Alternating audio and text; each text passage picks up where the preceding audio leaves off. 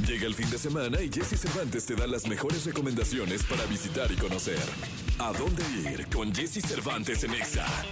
Si te gusta la época de oro del cine mexicano, esta recomendación te encantará. Puedes visitar la exposición dedicada a la vida y trayectoria artística de Germán Valdés Tintán, uno de los mejores actores, comediantes y cantantes mexicanos de aquella época. La exhibición de este ícono del séptimo arte nacional cuenta con más de 200 artículos entre fotografías, objetos personales, vestuario e instrumentos musicales que también hacen referencia a otros artistas contemporáneos. La entrada es libre todo el fin de semana y está disponible en el Museo Caluz, ubicado en Avenida Hidalgo número 85, en el centro histórico de la ciudad.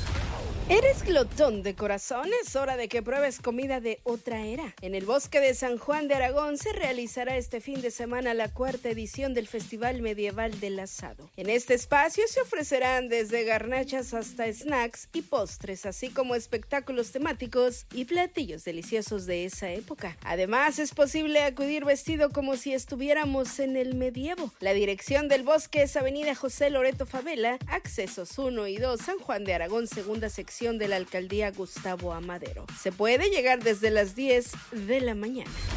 Y si para ti la comida y bebida tradicional mexicana es lo más, seguramente podrás encontrar algo especial en el Festival del Pulque, gastronomía típica y mezcal, donde tan solo por 30 pesos para la entrada podrás probar una enorme variedad de dichas bebidas y platillos nacionales. Habrá también competencias de catadores de mezcal y pulque. La novena edición de este festival estará disponible para visitar sábado y domingo de las 12 del día a las 8 de la noche en Avenida Nuevo León número 80, Colonia Hipódromo en la capital del país.